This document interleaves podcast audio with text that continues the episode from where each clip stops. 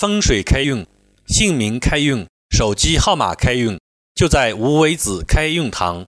微信号：七五九三幺三五幺。起贱名的习俗，在民间，尤其是农村，起贱名的习俗很常见。不论北方南方，不论是城郊远乡，许多人都以狗、牛、虎、驴、猴，甚至还包括屎、尿、粪之类的字给孩子起名。这类名字既俗又丑，是实实在在的贱名。听到此类名字，一定会觉得好笑。为什么要起这种既俗气又丑的贱名呢？笔者认为，既然是一种习俗，我们就不应有过多的指责，而应该理解。据笔者分析，民间所以存在起贱名的习俗，主要有以下几个原因：一、与人类原始时的图腾崇拜有关。图腾为印第安语，意为他的亲族，这是一种最早也最原始的宗教信仰。原始人相信。每个民族都与某种动物，例如虎、龙、狗、猫、鸟、蛇、牛、羊、猪、鱼等，或植物、无生物有着亲属或其他特殊关系。此物多为动物，即成为氏族的图腾、保护者的象征。图腾往往为全族之祭物，禁杀、禁食，还要举行崇拜仪式，以促进图腾的繁衍。二与千百年来劳动人民的苦难生活有关。在过去数千年的生活中，劳动人民生活在社会的下层，不仅缺衣少药，甚至连饭也吃不饱，衣也穿不暖，生活极为艰难。他们养育的后代在社会灾难和自然灾害的双重压迫之下，死亡率极高。在这种情况下，劳动人民自然希望他们的后代能像那些狗、牛、驴。羊等牲口一样，不管吃什么、穿什么，也不管多苦多累，都能健身健长、平安度日。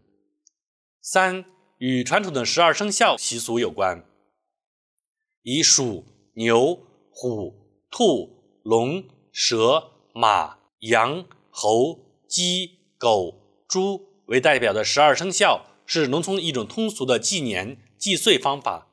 正因为这样。在他们小孩名字中出现狗、猪、鼠、蛇、兔、鸡之类的字，也就不足为怪了。四与封建迷信有关，民间的确有以贱名来欺骗鬼怪的习俗。他们认为人的病凶灾多为鬼怪作祟，而且为鬼怪特别喜欢的名字。如果起一个丑陋的贱名，引起鬼怪的厌恶，就会放过他们。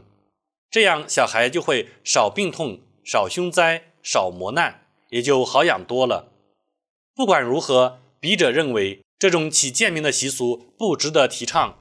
现在是科学时代，起那样的名字实在与时代太不和谐了。试想想，带着那样的一些既俗又丑的名字，又怎样进入现代社交圈呢？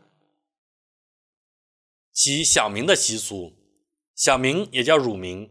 是小孩出生后至长大成人之前，家人和友人对其的爱称和亲称。当然，只要比他大的长辈和友人还在，这种爱称或亲称在其长大成人之后还会继续使用。其小名习俗因地域或时代不同，概括起来，起小名的习俗主要有以下几个方面：一、起贱名为小名。过去的人，尤其是穷乡僻壤之人。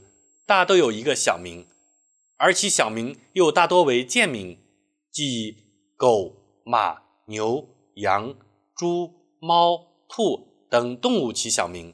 例如，二狗子、狗狗、狗蛋、小狗、虎子、二虎子、虎仔、小虎、牛犊子、牛仔、牛牛、小牛、大驴子、驴子、驴仔、驴蛋。等等。二、取名的一字冠以小字而为小名。取名的一字，如果是复姓，则往往取后一个字，冠以小字而为小名的习俗，在时下的城乡均很流行。例如小雨、小林、小花、小荣、小新等等。三、重复名的一字而为小名。这种习俗在城镇中，特别是在文化层次较高的家庭中最为常见。如果是单名，其小名就是双名。例如张斌，其小名就为冰冰；胡杨，其小名就为洋洋；曾青，其小名为青青等等。如果是复名，则往往取名字的后一字重复而为小名。例如东南曲，其小名就为曲曲；张小琴，其小名就为琴琴；林青兰，其小名就为兰兰等等。四取名的一字后加子字而为小名，这种小名的习俗在知识分子家庭中最为常见。这样的小名既高雅又亲昵。如果是复名，则往往取后一个字再加子而为小名。例如杜叶，其小名就为叶子；胡一曲，其小名就为曲子等等。风水开运，姓名开运，手机号码开运。就在无为子开运堂，微信号七五九三幺三五幺。